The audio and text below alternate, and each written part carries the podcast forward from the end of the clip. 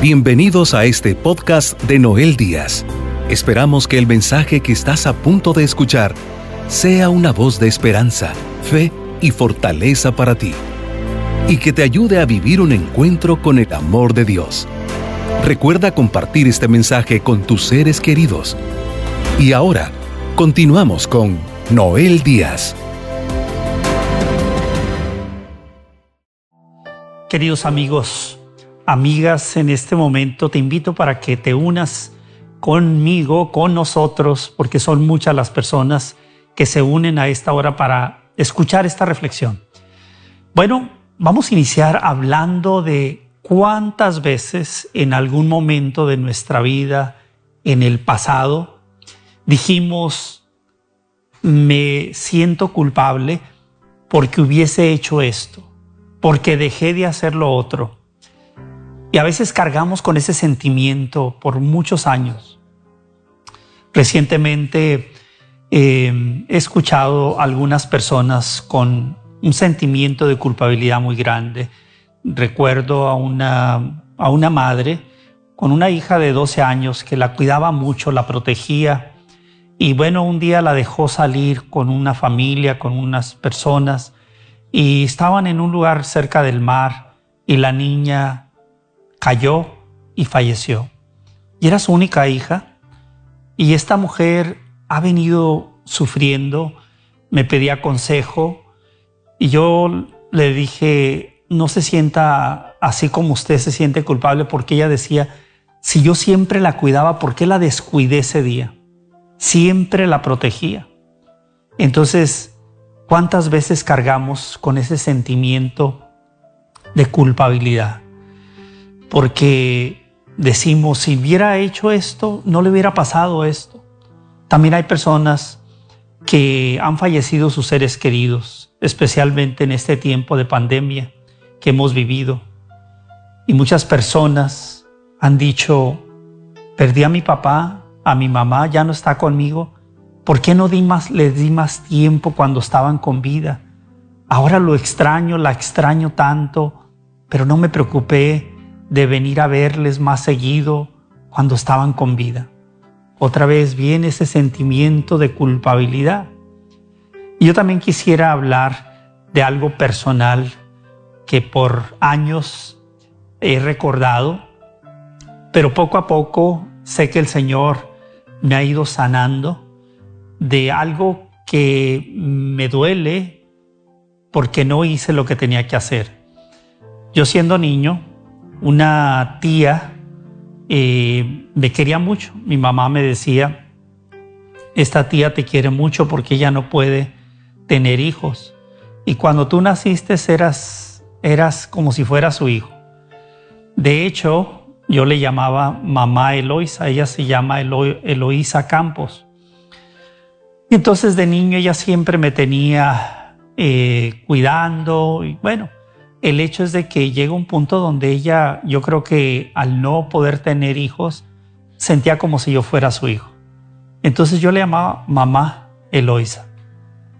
Ella, obviamente hay una foto que quiero mostrarles en este momento, donde esa foto es ella que iba caminando por el centro, por el centro de Tijuana. Y esa es una de las fotos que ella me la, me la dio. Ya ella en un momento dado, pues falleció, pero antes de eso, yo cuando me vine a Estados Unidos y ya no, prácticamente no regresé a Tijuana, la frecuenté algunas veces, pero pasaron años y realmente no estuve en contacto con ella. Un día recibí una llamada y me dijo una sobrina de ella, Noel, este, te quiero decir que tu tía Eloísa está muy grave y yo no sabía de ella por mucho tiempo. Me descuidé. Ella me quería mucho, me cuidaba también cuando tenía 10 años, en un tiempo me quedé casi un año con ella, viviendo mientras mi mamá se vino para acá, para Estados Unidos. Y entonces cuando recibo esa llamada salgo inmediatamente y cuando llegué, prácticamente, cuando llegué, ella había fallecido una hora antes. Ahí la pueden ver en pantalla ahora. Me lleva abrazado y ahí va por, las, por el centro de Tijuana.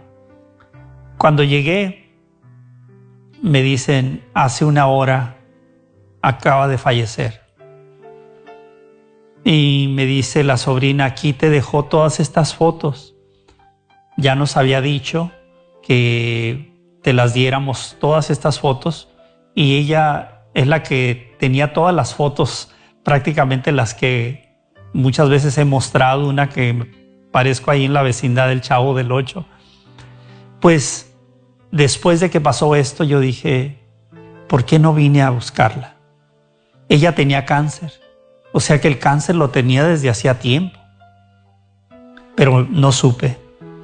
Y creo que mi tía le dijo a su sobrina, no quiero que venga Noel cuando estoy sufriendo de cáncer, no quiero causarle lástima. Entonces no llegué a saber.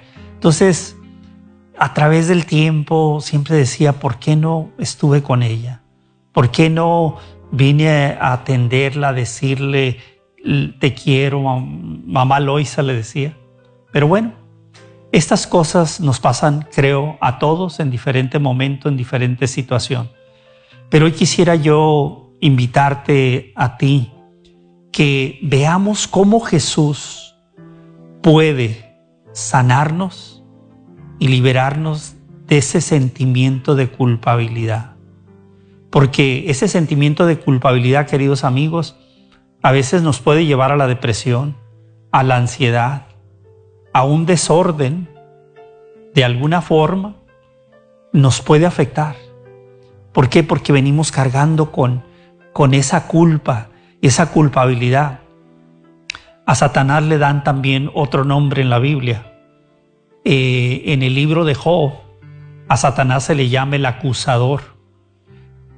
Satanás le agrada recordarnos lo que deberíamos de haber hecho y no lo hicimos. Es el acusador. Hay que saber distinguir cuando es una culpabilidad normal, o decimos hubiera hecho esto, y cuando sentimos esa fuerza del enemigo que nos hace sentir que, no valemos, que no somos capaces de, de haber hecho lo correcto. Ahí tenemos que tener cuidado. Pero ¿saben una cosa? Vamos a ir a la escritura y vamos a ver cómo Jesús nos puede sanar y liberar de esos momentos que dejamos de hacer algo, de esos momentos que deberíamos de haber actuado de una forma y no lo hicimos. Como pecadores, todos necesitamos reconocer que necesitamos la gracia de Dios. Te invito a que vayamos a la escritura, al capítulo 5, del Evangelio de San Lucas. En este pasaje vamos a encontrar cómo Jesús se, encuentra rodeado de pecadores, de hombres y mujeres sin duda alguna, que la sociedad los reconocía como los más malos. A los cobradores de impuestos se les consideraba grandes pecadores. Escuchemos lo que nos narra el evangelista San Lucas, hablando de el llamado que le hace a Leví, que es al apóstol Mateo. Del capítulo 5, versículo 27 y siguiente. Escuchemos. Al salir vio a un recaudador de impuestos llamado Leví sentado junto a la mesa de recaudación de los impuestos. Le dijo, sígueme. Dejándolo todo, se levantó y siguió.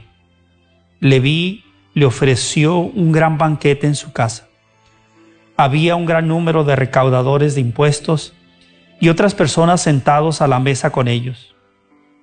Los fariseos y letrados murmuraban y preguntaban a los discípulos, ¿cómo es que comen y beben con los recaudadores de impuestos y pecadores? Jesús le replicó, no tienen necesidad del médico los que tienen buena salud, sino los enfermos. No vine a llamar a los justos, sino a pecadores, para que se arrepientan. Palabra del Señor. En este pasaje vamos a encontrar lo que Jesús nos narra, lo que Jesús nos dice aquí. Dice que llamó a Leví, llamó a un pecador reconocido por la sociedad. Lo invita y le dice, sígueme. Lo primero que tenemos que entender como pecadores, necesitamos de la misericordia de Dios, porque todos fallamos, todos nos equivocamos. Y el Señor ha venido para qué? Aquí lo dice Él, para sanarnos. Todos hemos fallado, venimos de una naturaleza caída por el pecado de Adán y Eva. Tendemos así como un carro que no tiene una buena alineación y se va hacia un lado. los pecadores tendemos a ir hacia el pecado. Es, es nuestra naturaleza caída. De allí el pecado pueden ser tantos nombres de sentimientos, de cosas que no, no son buenas, pero estamos prácticamente con esa naturaleza caída. San Pablo en la carta a los romanos habla de esa lucha interna que tenemos todos los seres humanos. Dice, el bien que quiero no hago y el mal que no quiero, eso hago. es una lucha, dice, es una lucha que llevamos dentro. Ciertamente, cada uno de nosotros venimos caminando a través de nuestro pasado, de nuestro presente, sabiendo que hay momentos en la vida que hemos fallado. ¿Y qué es lo que tenemos que hacer cuando eso pasa? Primeramente, aceptar que Jesús te llama. Dice, ven, sígueme. ¿Por qué? Porque quiere liberarte, quiere sanarte. Entonces, Jesús llama para que a través de Él podamos recibir el perdón, la misericordia y sea, seamos curados, sanados de ese pecado, de ese sentimiento de culpabilidad. Para eso vino Jesús. Ahora bien, si Jesús te invita, te llama como invitó a Leví, que después de invitarlo hizo una fiesta, un banquete, porque estaba feliz, de seguro, este hombre que era pecador, cobrador de impuestos, estaba feliz, estaba feliz, porque lo había llamado Jesús y había dejado todo, esa, profesión, ese trabajo que tenía, recaudaba mucho dinero, eran de las personas que vivían muy bien en aquel entonces, pero dejó todo por seguir a Jesús y lo invita a su casa, quiere celebrar con él. ¿Qué está celebrando Mateo? ¿Qué está celebrando este hombre que fue llamado? Está celebrando la gracia de Dios, que vio, lo vio a él con ojos de misericordia. Así te ve, así me ve a mí. Nos es difícil a nosotros vernos porque hay hombres y mujeres que nos vemos hacia nosotros mismos y muchas veces tenemos algo en contra de uno mismo. Hay personas que se sienten muy mal de sí mismas, se rechazan a sí mismos si hemos reconocido a Jesús y su misericordia, debemos reconocer que somos amados, a pesar de nuestro pecado. Ahora, yo te pregunto, ¿qué hay de culpabilidad de tu pasado? Que hoy Jesús quiera sanarlo, que hoy Jesús quiera liberarte de venir cargando esa culpabilidad. Tenemos varias vías para poder ser sanados. El primer paso es que debemos reconocer ante Dios que hemos fallado. Por eso en la oración que llamamos del Padre Nuestro, cuando Jesús les enseña a sus discípulos cómo orar, hay una parte que recordamos cada, en cada celebración eucarística especialmente. Perdona nuestras ofensas como también nosotros perdonamos a los que nos ofenden. Reconocemos que necesitamos el perdón de Dios, pero también reconocemos que debemos de perdonar. A veces cuesta mucho perdonar cuando alguien te ha ofendido o cuando tú has ofendido a alguien, les cuesta perdonar. No es fácil, como que va en contra del, del sentimiento natural humano cuando alguien te hace daño. Es difícil. Pero tenemos que pedir perdón. Tenemos el sacramento de la reconciliación, que es otro medio que nos lleva. Pero primero, antes de ir al sacramento de la reconciliación, tenemos que hacer un examen de conciencia y en ese examen de conciencia ya le estamos, ya le hemos pedido perdón a Dios. Si realmente creemos, podemos ser testigos de experimentar la misericordia de Dios. Podemos experimentar por fe que Dios nos perdona a través del sacerdote. Esa es una forma de dejar esa, de llevar cargando esa culpabilidad que, repito, el enemigo te la, te la, te la muestra cada ratito. Y por eso mucha gente ha caído en depresión, en desánimo. Mucha gente ha intentado quitarse la vida. Muchos se la han quitado tristemente. Muchos se han ido a los vicios porque ya no pueden soportar con toda esa culpabilidad. Pero Jesús te invita a que vengas y recibas su misericordia.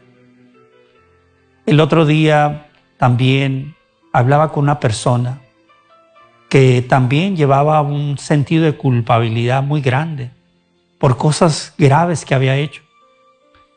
Pero en un momento dado le dije, cuando usted hizo eso, ¿lo hizo por maldad?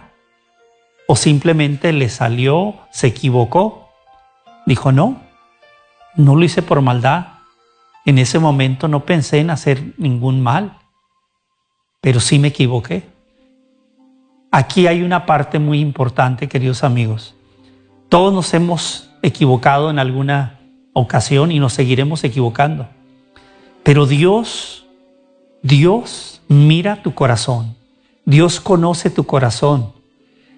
Y como Dios conoce tu corazón, si no hubo mala intención, hubo maldad, simplemente se te pasó algo, como esa madre que dice, no debería de haber descuidado a mi hija, pues no lo hizo con mala intención, ¿por qué va a cargar con esa culpabilidad? No es que dijo, la voy a dejar para que le pase algo. Muchas veces descuidamos cosas, pero no con mala intención. Y si no es mala intención, Dios, que es amor, no nos va a culpar, porque no lo hicimos con un sentido de hacer un mal. Caímos, nos equivocamos. Alguien me dirá, Noel, yo sí he hecho cosas con maldad. Eh, me he propuesto hacer esto y sí me, me duele muchísimo porque lo medité, lo pensé, lo premedité y lo hice. ¿Qué hace una persona que reconoce eso? Primero, qué bien que, que reconozcamos lo que hemos hecho. Y si lo reconocemos, también sepamos si lo hiciste con maldad, si lo planeaste, pues sin duda alguna hay oscuridad en ese pensamiento que te llevó a, hacer algo que no deberías.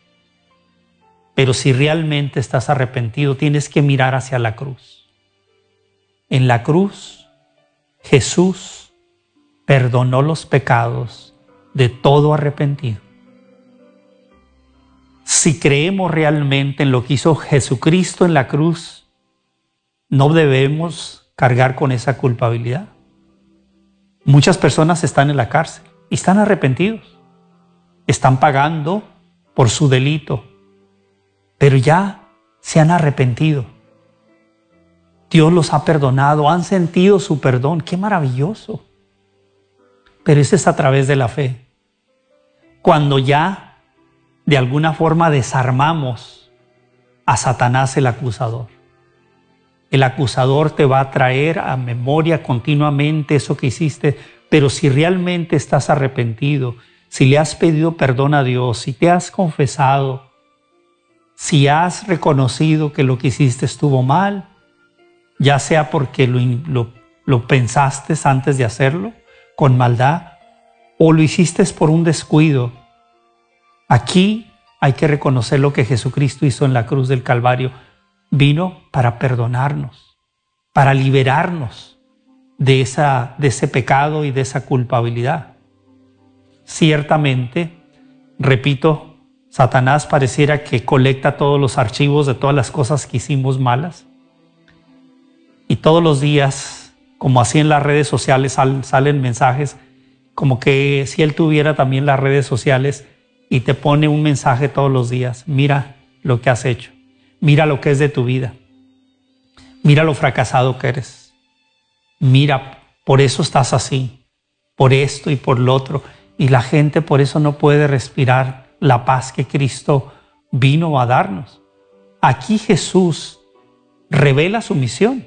En este pasaje que acabamos de leer, Jesús dice, yo no vine por los sanos. Los sanos no necesitan de médico. Vine por los enfermos. Hoy yo te invito a que nos reconozcamos enfermos, necesitados del remedio de Dios, que es Jesucristo.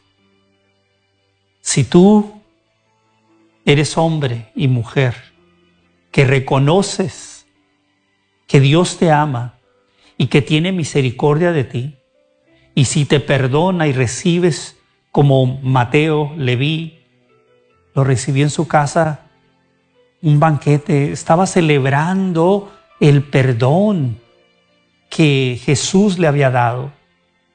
dice que estaban muchos recaudadores de impuestos, los pecadores seguían a Jesús. Como pecadores, vamos a la iglesia, Mucha gente dice, ay, ¿para qué van a la iglesia? Son hipócritas. ¿Por qué? Porque van a la iglesia y, siguen haciendo cosas malas.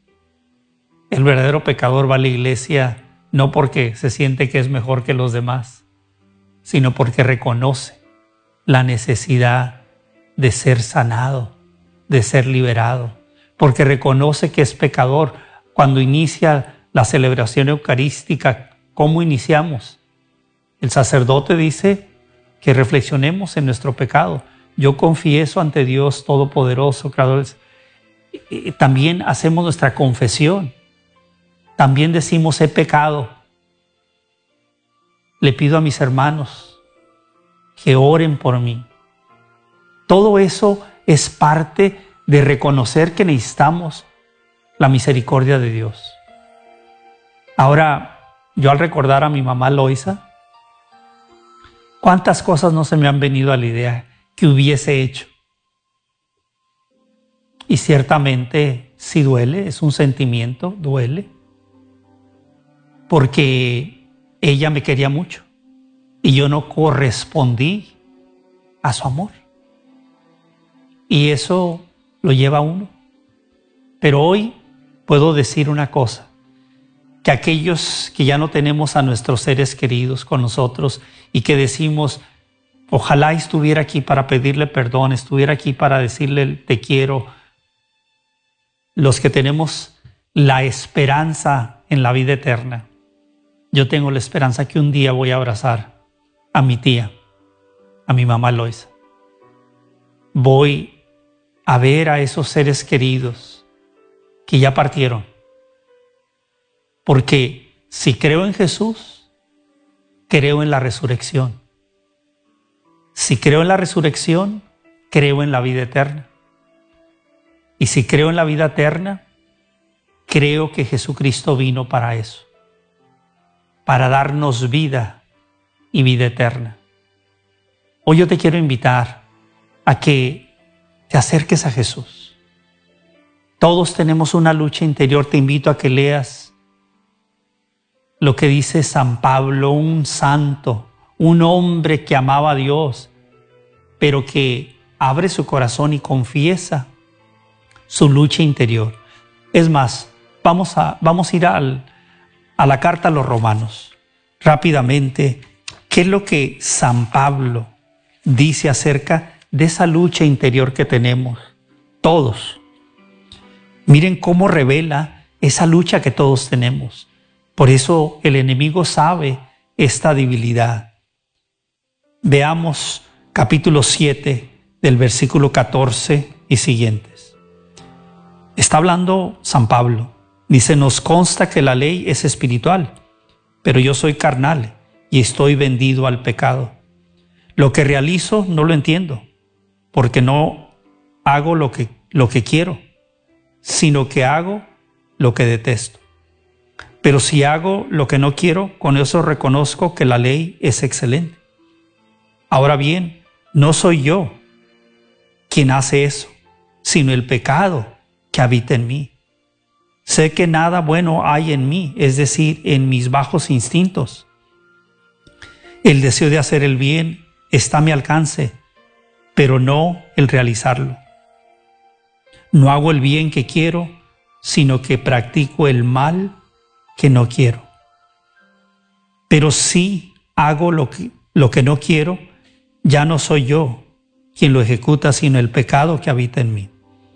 Versículo 24 dice, desgraciado de mí, ¿quién me librará de esta condición mortal? Gracias a Dios por Jesucristo nuestro Señor. Palabra de Dios. Aquí este hombre está revelando la lucha que tenemos todos los seres humanos. Este es un hombre de Dios. Este es un hombre que había hablado con Jesús. Y por dentro dice, hay una lucha. Estoy vendido al pecado. Tiendo a hacer el mal. El bien que quiero hacer no lo hago, no lo realizo. Pero el mal sí lo hago. Él está reconociendo, pero nos da la clave al final. ¿Quién me liberará? Soy un desgraciado, soy un malvado. O sea, reconocía a San Pablo, pero dice gracias a Jesucristo, el Señor. O sea, ahí es donde nuestra miseria la podemos ver cuando Jesús muere en la cruz.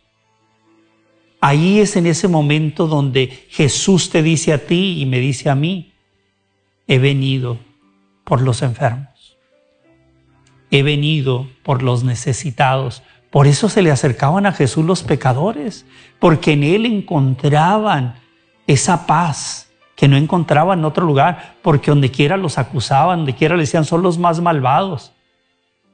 Y Jesús les hablaba del amor de Dios.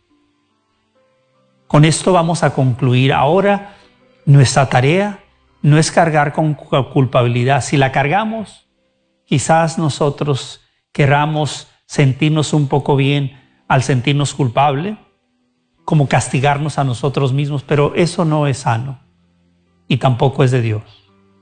Si Dios realmente ha hecho todo para perdonarnos, ¿por qué ignoramos el acto más grande que hizo el Hijo de Dios en una cruz? ¿Por qué lo ignoramos? ¿Por qué queremos seguir cargando? Esa es una falta de fe. Ahora, una vez que reconocemos la misericordia y el amor de Dios, ¿qué tenemos que hacer? Seguir caminando, luchando por no caer. Reconocer que necesitamos buscar día a día al Señor, pero que también estamos llamados a invitar a otros, a otras personas a que no vivan una vida sin Dios, a que no vivan una vida cargando con el pecado y la culpabilidad porque les roba todo y el enemigo le alegra.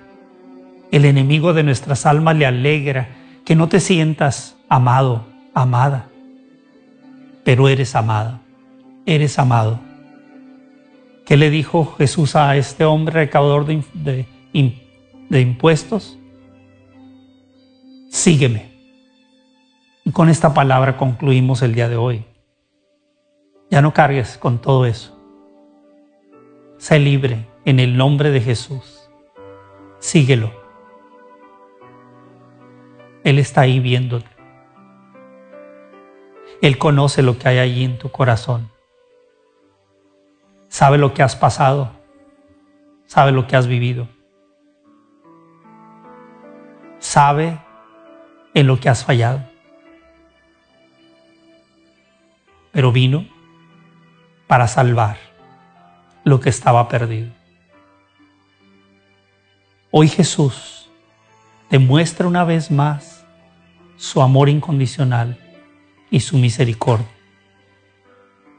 Entrégale ese pasado, entrégale esa culpabilidad para que seas libre y entrégasela por fe Él te abraza y te recibe con amor. Cuando tu corazón se ha mostrado hacia Él, será recibido, será recibida, porque Él es el Dios del amor. Padre Celestial, en el precioso nombre de Jesucristo, tu Hijo amado, en este día y esta hora, ¿cómo no darte gracias por todo lo que haces por cada uno de nosotros? Yo te doy gracias por lo que estás haciendo con esa mujer, con ese hombre, agobiado, agobiada por ese pasado. Señor Jesús, sana nuestro corazón. Te entregamos esa falta, esa culpa, ese pecado. Te lo entregamos confiando en tus palabras que dijiste que venías por los enfermos, porque los sanos no necesitan de médico. Reconozco, Señor Jesús, que estoy enfermo, que necesito sanidad. Yo te pido, Jesús, tú que estás en todo lugar, para ti no hay límite. Estás ahí en esa casa, en ese apartamento, en ese auto y contemplas con ojos de misericordia a esa persona que hoy arrepentida te busca y busca la sanación y la liberación de eso que lleva cargando por años. Tú has venido a salvarnos, Señor. Y en este momento estás salvando, estás rescatando esa alma, esa vida. Porque no es fácil vivir en paz cuando llevamos cargando un pasado triste. Concédenos también la capacidad de perdonar a quien no hemos podido perdonar. Que por la fuerza de tu Santo Espíritu pueda tener yo la fuerza para poder perdonar. Así como tú me perdonas a mí, yo también estoy llamado por ti a perdonar. Porque si yo no perdono, ¿con qué cara puedo pedirte que me perdones a mí? Gracias Señor Jesús. Gracias Espíritu Santo porque estás obrando. Estás obrando en ese corazón. Estás sanando ese corazón. Te alabo y te bendigo. Te glorifico. Te doy gracias por esa madre, por ese padre, por ese hijo, por esa hija que hoy se vuelven a ti. Y tú les ves con ojos de misericordia. Te alabo, Señor, y te bendigo. Te glorifico. Levanta al caído. Levanta esa persona que esté en depresión. Sánale, libérale de esa ansiedad. Libéranos de esas adicciones que nos tienen esclavizados. Hoy reconozco que a través de ti, Señor Jesús, yo puedo alcanzar la salvación y la vida eterna. Gracias a tu sacrificio perfecto en la cruz. Te alabo y te bendigo, Señor, porque has comprado con precio de sangre, has comprado nuestras almas. Te alabo y te bendigo y te glorifico. Te doy gracias unido a los santos y santas y al corazón inmaculado de María nuestra Madre. Todo esto lo pido en el nombre de Jesucristo y lo creo hecho por su nombre que está sobre todo nombre. Amén. Sabemos que por medio de este mensaje hoy has recibido palabras que edificarán tu vida. Para seguir recibiendo los mensajes de Noel Díaz, no olvides suscribirte a su canal de YouTube Noel Díaz y seguirlo en sus redes sociales con el nombre de Noel Díaz Esne. También puedes visitar la página web www.elsembrador.org para enterarte de los horarios de sus programas de televisión y radio en vivo. Asegúrate de suscribirte a este podcast y compartirlo con tus seres queridos. Agradecemos tu sintonía el día de hoy.